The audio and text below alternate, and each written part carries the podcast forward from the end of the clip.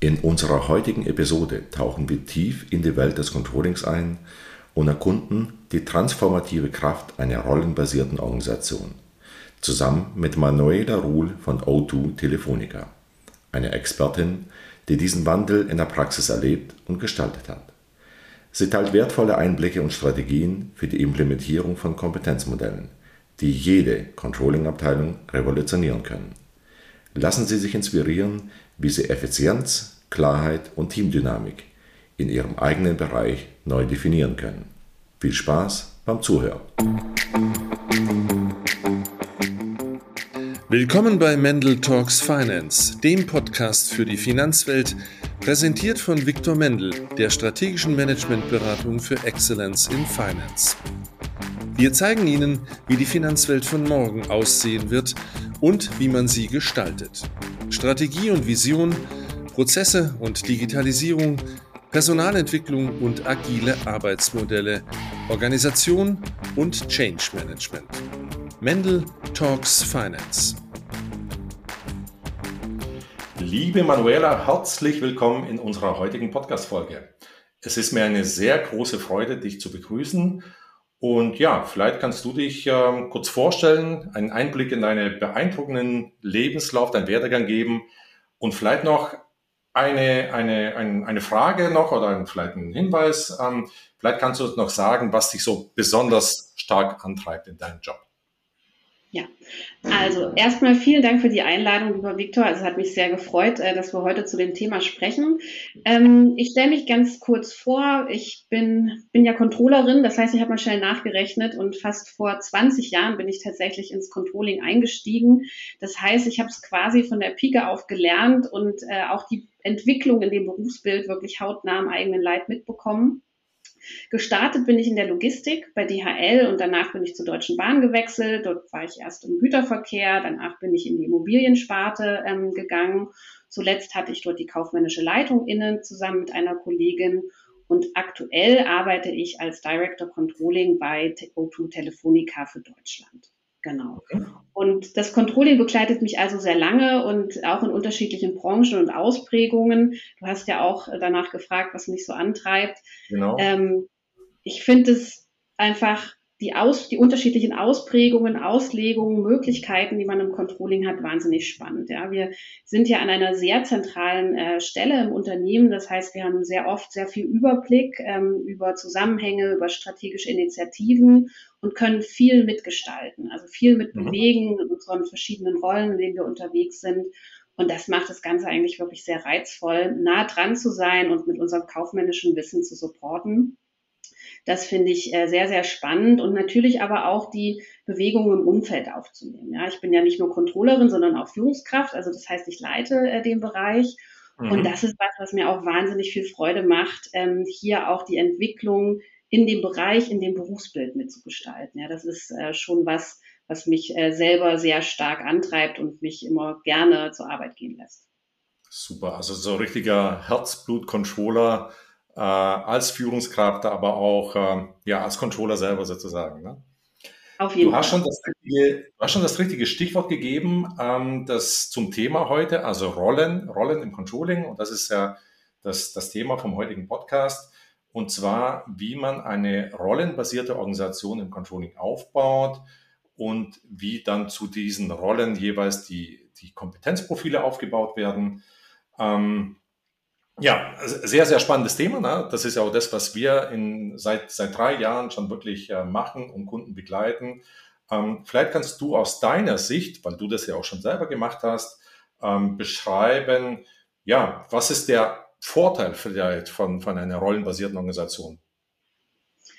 Ja, gerne. Also für mich ist ein entscheidender, wenn nicht sogar vielleicht der entscheidende Vorteil ähm, darin, sich überhaupt in diesem Zuge mit Rollen und Erwartungshaltung an Rollen wirklich auseinanderzusetzen.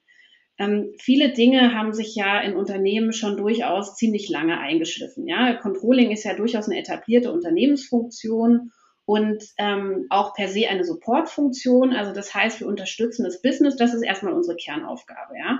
Ähm, mhm. und ich habe schon öfters erlebt, dass Business sich rasant entwickelt, ja, und die Supportfunktion irgendwie ein bisschen auf der Strecke bleiben, ähm, weil irgendwie nicht so richtig Zeit dafür ist. Und für mich ist überhaupt der Aufsatz so, einer, ähm, so, eines, so eines Prozesses, ähm, Rollen zu definieren, unbedingt auch verknüpft mit der Frage nach, was ist eigentlich die Erwartungshaltung an diese Rollen, an, diese, an das Kompetenzprofil ähm, eines Controllers durch den entsprechenden Kunden. Mhm. Und es kann auch mal unangenehm werden, ja, wenn man das eigene Selbstverständnis vielleicht noch mal ein bisschen hinterfragen muss.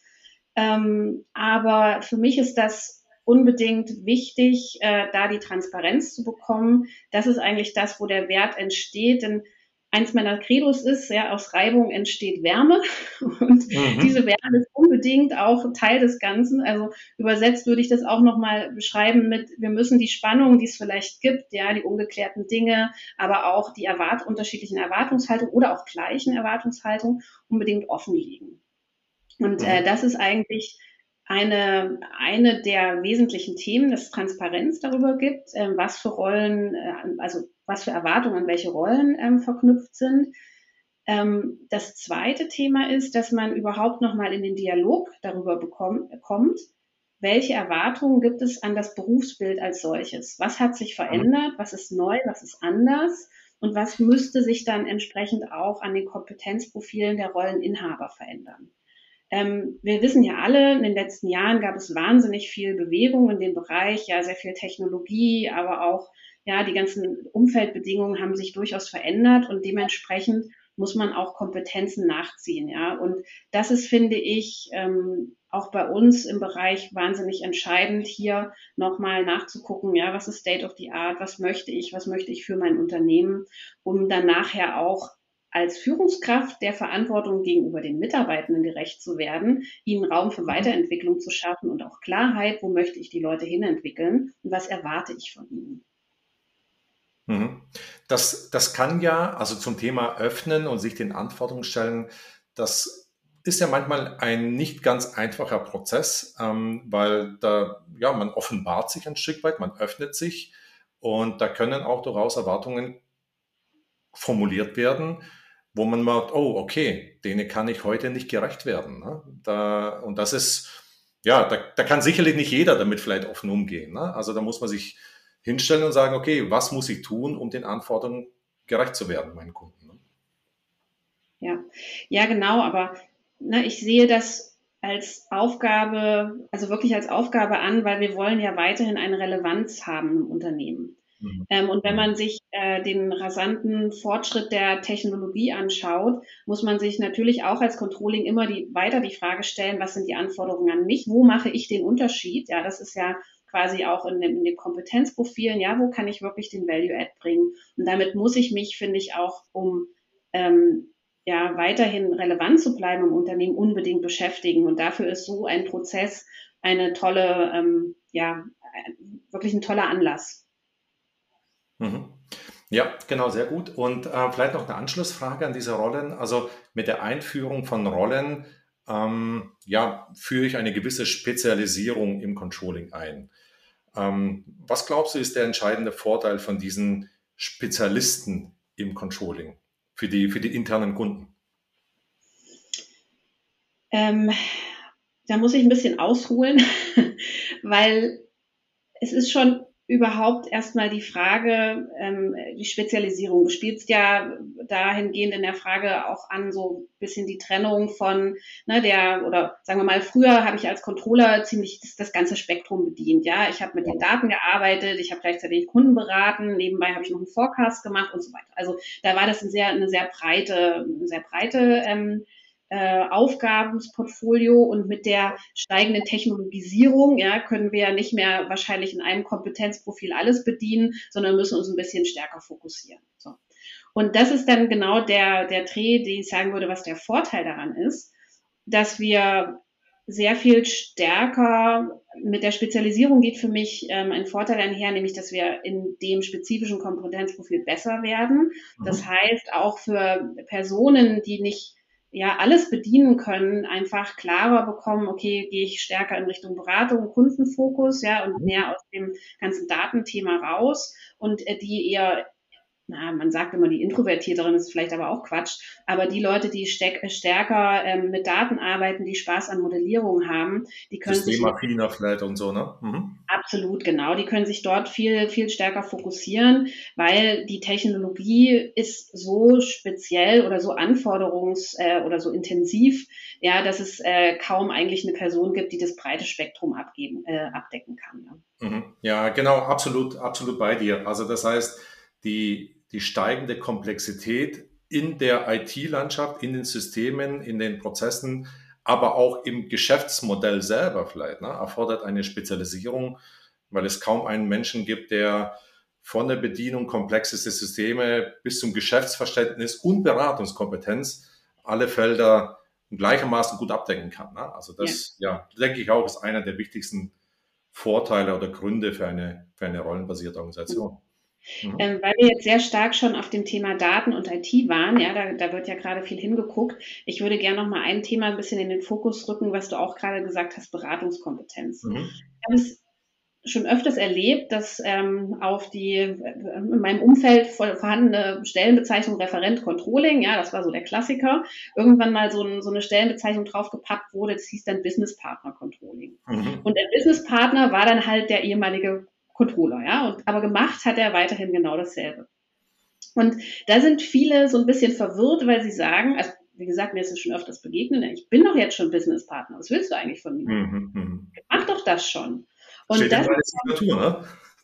Ja, genau, absolut. Und ich meine, das ist schon auch wirklich da nochmal da nochmal ranzugehen, ja, nicht nur bei der Daten- und bei der IT-Affinität, ja, das ist wahrscheinlich sogar der leichtere Teil, mhm. ähm, aber da wirklich nochmal ranzugehen, zu sagen, was erwarten wir im Unternehmen von der Businesspartnerrolle, von der Beratungsrolle? Mhm. Ja, wo wollen wir auch, dass der Controller so nah an, unserem, an unserer Strategie, an unserem Geschäftsmodell ist, dass er da wirklich reingehen kann?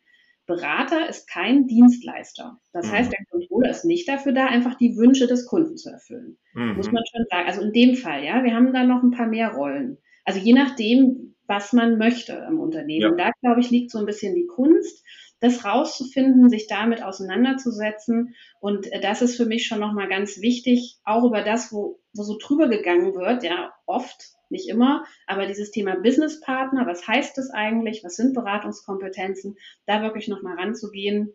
Und das Daten-IT-Thema ist natürlich wichtig, das ist uns allen klar, aber eben auch das, was oftmals ein bisschen vernachlässigt ist, ähm, ist durchaus nochmal wert, diskutiert zu werden. Mhm. Berater ist kein Dienstleister. Das ist wirklich gut, das muss ich mir merken, ähm, weil der, der Controller als Berater, als Businesspartner gleich Sparringspartner äh, bedeutet ja, dass man ja auf Augenhöhe mit den Fachbereichen, mit dem Manager ähm, unterwegs ist. Und ein Dienstleister ist es eben nicht. Ne? Der erfüllt seinen Dienst und macht, was von ihm verlangt wird.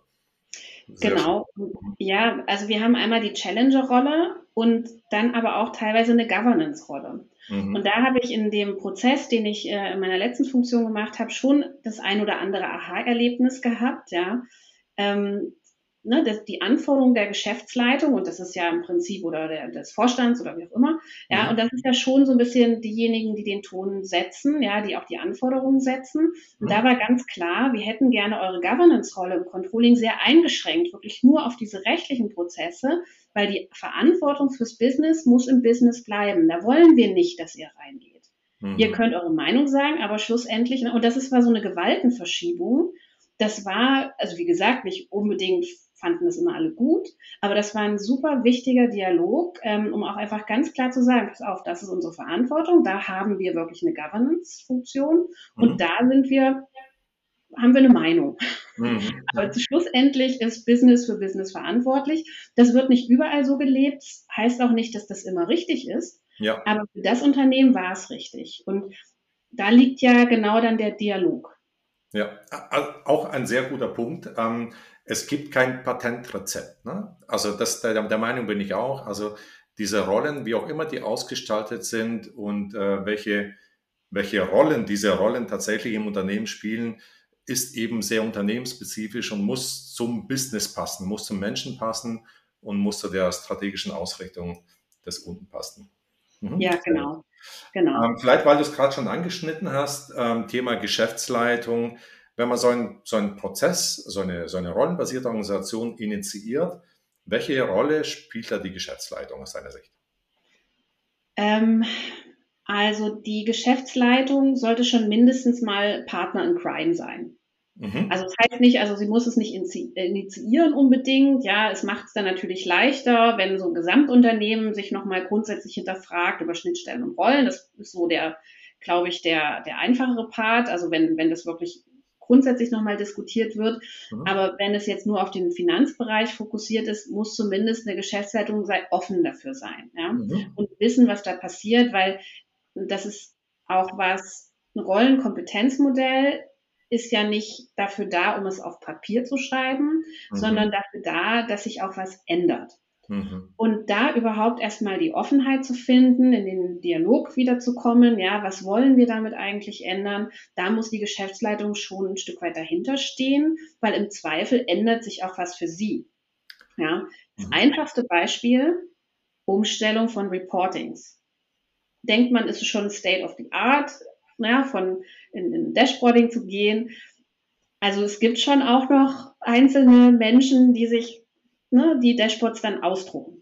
Mhm. Und das ist ja gar nicht so untypisch, ja. Aber da wirklich auch trotzdem zu sagen, nein, wir bleiben dabei, wir wollen das und es gibt eine gewisse Offenheit, ja. Und das ist schon, das ist schon sehr wichtig, weil, wie gesagt, am Ende sind wir auch für den Kunden da. Ja, wir müssen auch auf uns gucken, auf unsere Weiterentwicklung. Aber wir müssen auch ähm, für den Kunden, der ja oft in der Geschäftsleitung auch sitzt, ja, je nach Rolle, ähm, müssen wir schon auch Mehrwert bieten und dafür braucht es auch eine, eine Offenheit. Mhm.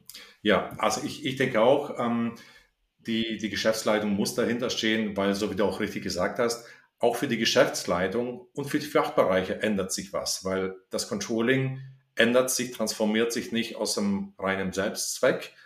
Ähm, auch der Fachbereich muss sich der neuen Rolle anpassen, also und sei das, indem man das Controlling einfach deutlich stärker involviert wird und als Partner tatsächlich als gleichwertiger Partner dann auch angesehen wird. Ne?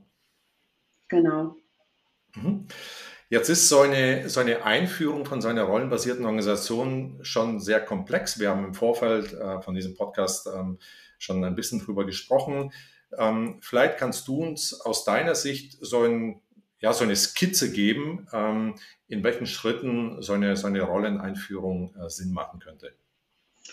Ja, das mache ich gerne. Für mich ist es eigentlich ziemlich simpel, äh, auch an einem relativ simplen Modell erklärt. Also für mich ist erstmal der Start überhaupt damit gegeben zu fragen, warum will man das tun? Ja, ich habe das ja schon ein paar Mal gesagt und du hast es eben auch erwähnt, es ist kein Selbstzweck und das ist genau dann der Punkt. Also das heißt, in einem Unternehmen muss erstmal die Frage des Warums stehen. Der nachfolgende Prozess, der dann folgt, ja, der bedarf immer Ressourcen. Die Ressourcen sind immer knapp.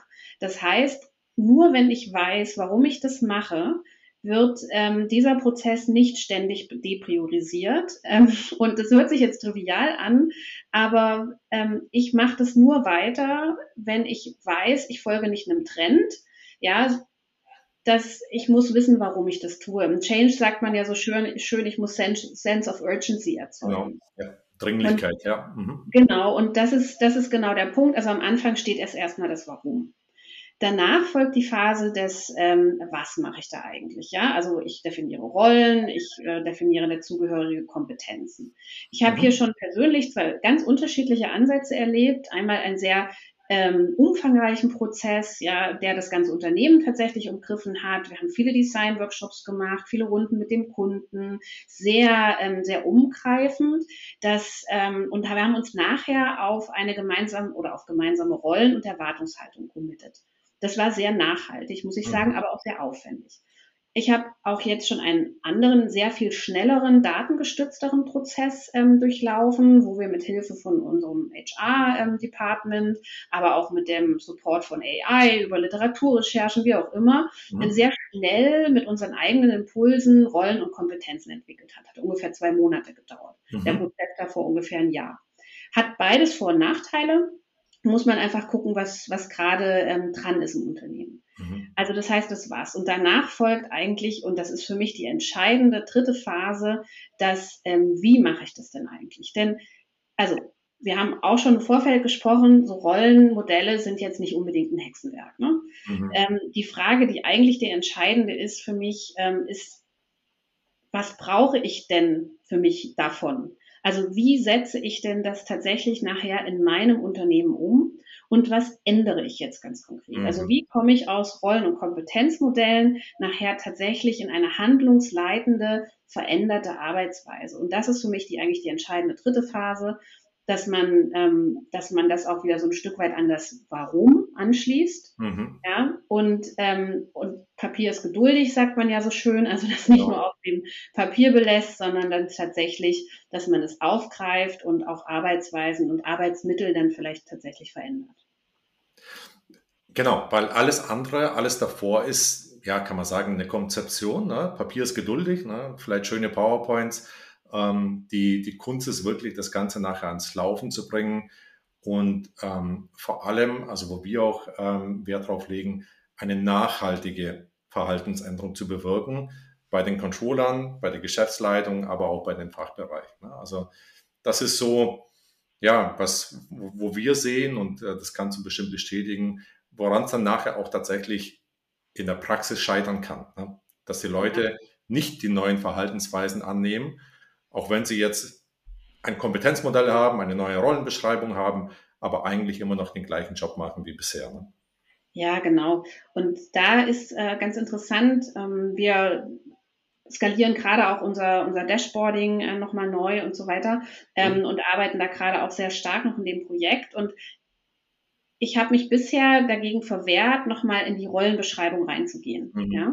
Weil ich gesagt habe, nein, ich will eigentlich erstmal die IT stehen haben weil erst dann werden die Leute sehen, was sich tatsächlich an ihrem Job tatsächlich dann auch inhaltlich ändern wird. Mhm. Weil ich glaube, es ist wichtig, auch die Erfahrung zu machen, dass ich nicht das Gleiche mache wie vorher. Mhm. Und eine Rollendefinition, das kann man dann immer noch nachziehen. Ja, das ist der Prozess. Ne? Das ist jetzt vielleicht nicht ideal. In der Theorie würde man sagen, es ist sinnvoller, erstmal Rollen und Kompetenzen ähm, zu entwickeln und dann das andere nachzuziehen. Aus der Praxis würde ich sagen, ist ein bisschen von beidem und man kann das durchaus in einer Parallelität ähm, fahren, weil ich glaube auch, es ist wichtig, dieses Handfeste, dieses So What ähm, ja. für mich nochmal ganz klar zu haben, weil ansonsten ist der Anreiz, ja, also es, es, gibt ja wenige, die wirklich Juhu und hier schreien bei Veränderungen.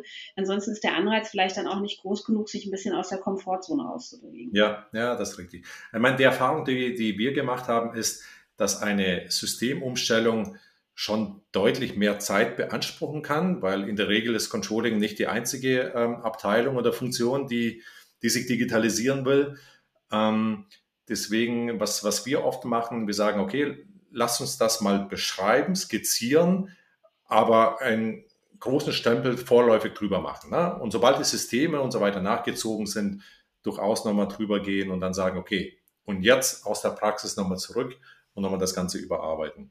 Ja, genau. Und auch das ist immer, ähm, ich habe schon oft erlebt, äh, als Controller hat man immer so diesen Bedarf, auch erstmal alles fertig und richtig zu machen. Und bevor ja. es nicht perfekt ist, geht es nicht live. Ne? Das ist ja, mhm. können wir aus unserem Business, ja, bevor der Bericht nicht wirklich die Zahlen final sind, können wir das nirgends hin, hin, hinschicken. Deutsch gesagt. Das aber, ist ja auch richtig grundsätzlich, ne? Ist grundsätzlich richtig. Aber bei solchen Veränderungsprozessen, wo man erstmal so, ähm, meine Frage ist immer, safe enough to try. Also mhm. ist es jetzt erstmal gut für jetzt? Genau. So. Und da kann man ganz viele Diskussionen vielleicht auch erstmal an einem Punkt ähm, abhandeln, zu sagen, ja, für jetzt ist es eigentlich erstmal gut. Das gilt bei, ähm, bei, bei kleineren Projekten, bei wirklich bei so Veränderungsthemen, wo man sagt, okay, lass uns doch, lass es uns doch mal versuchen. Geht so ein bisschen gegen die Controller-Natur, ja, die ich auch kenne. Mhm. Ähm, aber gerade bei solchen auch eher ähm, softeren Themen, ja, wo man nicht immer alles richtig machen kann, weil es vielleicht nicht immer die eine richtige Lösung gibt, ist das, glaube ich, eine gute Frage, die man sich mal stellen kann. Ja, is it safe enough to try? Genau. Also einfach iterativ vorgehen, ne? Schritt für Schritt und ja, so wie du, so, so wie, so wie du richtig gesagt hast, im, im Veränderungsprozess ähm, auf dem Weg dahin weiterentwickeln, auch anpassen, vielleicht auch mal einen Schritt zurückgehen, ne? aber nicht bis ins letzte Detail alles ausformulieren und sagen, okay, und jetzt, ähm, ja, und jetzt, ne? dann, dann geht's los. Genau. mhm. Klasse. Ähm, Wenn wir über Kompetenzen sprechen, ähm, wir haben ja gesagt, unterschiedliche Rollen benötigen unterschiedliche Kompetenzen, ähm, weil, denke ich, eine rollenbasierte Organisation auch stärkenbasiert die Kompetenzen definieren sollte. Ne? Also wie, wie vorher von dir erwähnt, der eine ist vielleicht systemaffiner, deswegen sollten die Kompetenzen eben anders ausgeprägt sein als einer, der beratungsstark ähm, ist sozusagen. Ne? Aber es gibt auch ähm, andere Kompetenzen. Also was wir geredet haben, sind vielleicht individuelle auf die einzelne Person, auf die einzelnen Rollen. Wie sieht es denn fürs Team aus? Also zum Schluss ist Controlling trotzdem noch ja, irgendwie eine Abteilung. Gibt es da für dich Unterschiede?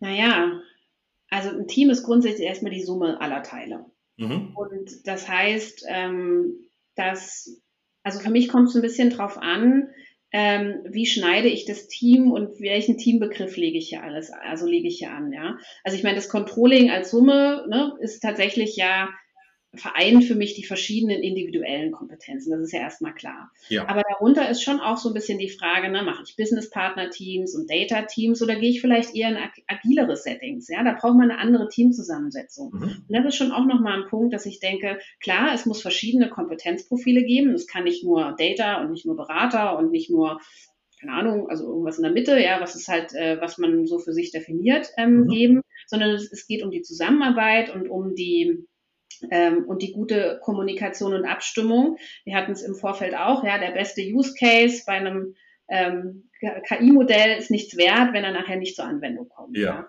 Und das ist genau diese Verschneidung. Wie gesagt, das kann man in unterschiedlichen Team-Settings machen, aber der nachher für den Kunden ist es gar nicht relevant, wie die Daten an ihn kommen. Für mhm. den Kunden ist es nachher relevant, wie gut ich die Daten für ihn übersetze. Und das ist für mich immer das Zusammenspiel zwischen jemand mit stärkerem Beratungsfokus, der aber auch ein bestimmtes ja, Know-how an Datenhintergrund ja. haben muss. Genauso wie derjenige, der die Daten oder diejenige, der die, die, die Daten bearbeitet, die aber auch einen bestimmten Link zum Business haben muss. Und das fließt mhm. für mich im Controlling zusammen. Mhm.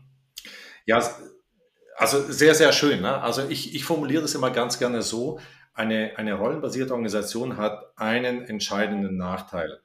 Und zwar, äh, ich generiere Schnittstellen. Ne? Indem ich Menschen nicht mehr habe, die alles machen, also reine Generalisten, sondern Spezialisten, ähm, schaffe ich in Anführungszeichen künstliche Silos. Und die Kunst ist jetzt, damit so eine rollenbasierte Organisation funktioniert, ist, ja, dass es nicht Silos sind, sondern tatsächlich, dass eine sehr starke Kommunikation, sehr starkes gegenseitiges Verständnis einfach ja, da ist. Ne? Ja, da stimme ich dir mehr als zu. Und da braucht es eben, ne, weil ich jetzt gesagt habe, auch bei den Daten, eher datenaffinen Leuten, ja, tendenziell introvertiert, das ist eigentlich Quatsch. Weil man mhm. braucht auch Leute, die sowas übersetzen können nachher für die Businesspartner. Mhm. Und da sich, äh, da sich gute Austauschmechanismen äh, einfallen zu lassen, ist unheimlich wertvoll. Mhm. Genau. Ähm, vielleicht noch ein anderer Aspekt oder ein anderer Punkt, ähm, wenn wir jetzt an so eine neue Organisationsform im Controlling denken, ähm, die man aus guten Gründen in die bestehende Controlling-Organisation einführen will. Das haben wir ja schon gerade eben so, ein, so, angeschnitten, ist nicht immer einfach. Ne? Was, was würdest du sagen, worauf da zu achten ist, wie man vielleicht diesen Übergang von der neuen, von, von der alten Welt in die neue Welt schaffen kann? Ja, was ist die alte Welt, ist so ein bisschen die Frage, ja. Und mhm. was war eigentlich an der alten Welt schlecht? Mhm. Du hörst schon, also es gibt, äh, ich muss nochmal so ein geflügeltes Wort benutzen, es heißt, es gibt ja diesen berühmten Satz, Culture eats Strategy for Breakfast. Ja. Und das ist eigentlich genau das. Und Strategy ist für mich dann genau dieses Thema ja Rollen und Kompetenzen, ja, was eher so auf so einem theoretischen ne, Background beruht. Mhm. Und Culture ist das, was wir wirklich täglich in der Arbeit sehen und wo dann neu auf alt vielleicht trifft. Und das ist genau der Punkt, nicht neu auf all treffen lassen, sondern ein gemeinsames Neues kreieren. Mhm. Und das ist ähm, nicht so einfach, weil das bedeutet, die Kultur wirklich mit in den Fokus zu setzen. Mhm. Das heißt, selbst wenn ich was sehr schlau definiert habe, sehr gut definiert habe, ja, und das passt irgendwie, muss es trotzdem das aufgreifen, wie das Unternehmen, wie der Bereich gerade arbeitet, ja, und mit welcher Kultur ich konfrontiert bin. Und da finde ich, ähm, ist es ganz wichtig, das nicht zu ignorieren und einfach zu denken, ja, weil wir das jetzt gemacht haben, wird alles neu, sondern man muss das aufnehmen. Als kurzes Beispiel vielleicht, ähm, wenn man in eine Organisation kommt, wo die Leute gewohnt sind, traditionell sehr linientreu zu arbeiten. Also das heißt, mein Linienmanager sagt mir irgendwas, ich arbeite vielleicht parallel in einem Projekt und dann lasse ich einfach alles stehen und liegen ja, und arbeite für meinen Linienmanager, weil das ist ja mein Vorgesetzter. Mhm. Und diese ganze laterale Führung und so, irgendwann ehrlich, ne, lassen wir mal so. Und wenn ich, wenn ich gewohnt bin, so zu arbeiten und dann gleichzeitig ein Organisationsmodell einführe, was sehr viel auf virtuellen Kompetenzteams und so weiter passiert, das wird nicht am Anfang funktionieren. Zumindest und, nicht, wenn man einfach einen Schalter umlegt, ne? Nein, genau. Und ich glaube aber, das nicht zu ignorieren, und zu sagen, na ja, wenn ich das jetzt hier gemacht habe, dann wird das schon werden von selber. Das ist, glaube ich, ganz wichtig, sondern wirklich nochmal zu gucken, was ist die bestehende Kultur, das zu integrieren, das aufzunehmen. Und ich habe es vorhin schon gesagt, mit der Spannung tatsächlich umgehen, weil ansonsten entsteht nur Frust auf allen Seiten, weil beides nicht so richtig funktioniert. Mhm. Und am Ende ist es ein Riesenkulturprojekt. Ja, also mhm. machen wir uns nichts vor. Ähm, das dauert ein bisschen, ähm, ist aber auch, glaube ich, ganz normal, weil wenn man in Rollen- und Kompetenzmodellen geht, geht man wirklich an die Berufsbilder, ja, an Selbstverständnisse von Menschen, die vielleicht schon sehr lange in ihrem Job arbeiten. Mhm. Und dass das nicht über Nacht sich verändert, ist, glaube ich, uns allen klar. Ich muss ehrlich sagen, wenn ich eine jüngere Controllerin wäre, ich wüsste auch nicht, in welche Richtung ich gehe. Würde ich mehr mhm. beratend, würde ich mehr Datenthemen machen? Ich finde beides spannend. Also sich da auch nochmal so ein bisschen reinzuversetzen, einen Perspektivwechsel zu machen, ist, glaube ich, da immer wertvoll und immer richtig. Also das heißt, sich und auch den, den Mitarbeitenden Zeit lassen, ähm, diese Veränderung mitzumachen, vielleicht auch mal das eine oder andere ausprobieren, ne? so wie du auch sagst, vielleicht mal in die eine Rolle zu schlüpfen und dann wieder in die andere Rolle. Ähm, und ja, da, da wird uns, denke ich, jeder zustimmen. Äh, es ist eine Kulturveränderung und jeder weiß, eine Kulturveränderung, die, ja, die passiert nicht nur, weil man sie ausruft oder vielleicht, weil, weil ein paar neue PowerPoint-Charts an die Wand geworfen wird, sondern das muss nach und nach passieren. Ne? Ja, absolut. Mhm. Und da sind die Führungskräfte natürlich auch in der Verantwortung. Und wie ich gesagt habe, ne, ich arbeite schon, schon länger im Controlling und habe auch mhm. viele äh, Trends mitgemacht als Controllerin und kenne natürlich diese Arbeitsweise. Ja, wenn ich jetzt BI-Tools, KI-Tools, wie auch immer einführe, dann weiß ich im Prinzip gar nicht mehr, was meine Leute machen. Das heißt, was habe ich gemacht? Wozu habe ich meine Führungskräfte? Wofür haben wir uns vereinbart? Wir machen selber mal die Schulung mit. Mhm. Weil dann können wir einfach besser verstehen, ja, mit was sind die Leute konfrontiert. Weil ansonsten schleppt man natürlich selber als Führungskraft eine teilweise langjährige Erfahrung mit, ähm, die gar nicht mehr unbedingt aktuell ist. Und ich glaube, das ist auch wichtig ähm, für die Gruppe der, der, der Führungskräfte, sich da selber auch nochmal in diese unbequeme Lage zu verschaffen, mhm. da auch nochmal inhaltlich neu zu lernen und besser zu verstehen, ähm, wo stehen die gerade, was, was ist es eigentlich für eine Anforderung, ja, über die wir gerade sprechen? Ich glaube, das ist auch so ein bisschen die Aufforderung an uns, da ähm, nicht nur theoretisch drüber zu reden, sondern auch nochmal praktisch ein Stück weit ähm, den Change auch mitzugehen. Mhm. Und auch hier höre ich wieder den Appell raus, solche Themen kosten Zeit und man muss sich einfach die Zeit auch nehmen oder die Zeit auch lassen, um selber zu verstehen, was passiert eigentlich und äh, ja, wo will ich ein Stück weit hin. Ne? Ja, das schließt wieder sehr schön äh, an an die Frage, warum mache ich das eigentlich? Warum Wenn ich das ganz klar habe, dann kann ich mir auch immer wieder die Motivation dafür nehmen, ähm, die knappe Zeit ähm, wirklich auch dafür freizuhalten. Genau, ja, weil letztendlich haben wir alle sehr viel zu tun und ähm, es geht um, ja, um Prioritäten. Ne? Und wenn das ein wichtiges Thema ist, wenn das Warum beantwortet ist, dann äh, muss es ein hochpriorisiertes Thema sein. Ne? Ja, auf jeden Fall. Manuela, ich könnte ewig mit dir über das Thema reden. Äh, leider läuft uns die Zeit schon etwas davon. Ähm, ja, deswegen äh, würde ich sagen, vielen, vielen herzlichen Dank. Ähm, vielleicht können wir mal irgendwann Teil 2 aufnehmen und stärker in die Details gehen. Ähm, für mich war das sehr, sehr spannend, ähm, von dir als jemand aus der Praxis zu sehen, wo da die Stolperfallen sind, was funktioniert, was nicht funktioniert. Ähm, sehr interessante Impulse. Ich bin davon überzeugt, dass alle Zuhörer das äh, mindestens genauso toll finden wie ich. Dankeschön, ja, Manuela. Vielen Dank, hat mir auch viel Freude gemacht und du merkst, das Thema liegt mir am Herzen. Ja, genau, uns beiden. Ne? Sehr schön. Gut, vielen Dank, bis bald. Und das war Mendel Talks Finance. Vielen Dank, dass Sie uns begleitet haben. In jeder Episode bieten wir Ihnen tiefe Einblicke in die Strategien, Visionen und Innovationen, die die Finanzwelt von morgen prägen. Wir hoffen, Sie haben wertvolle Erkenntnisse dabei gewonnen. Wenn Sie Mendel Talks Finance abonnieren, bleiben Sie immer auf dem Laufenden. Wir sprechen mit hochkarätigen Gästen, die die Zukunft der Finanzwelt mitgestalten. Weitere Informationen finden Sie unter viktormendel.de. Vielen Dank fürs Zuhören und bis zu unserer nächsten Folge von Mendel Talks Finance.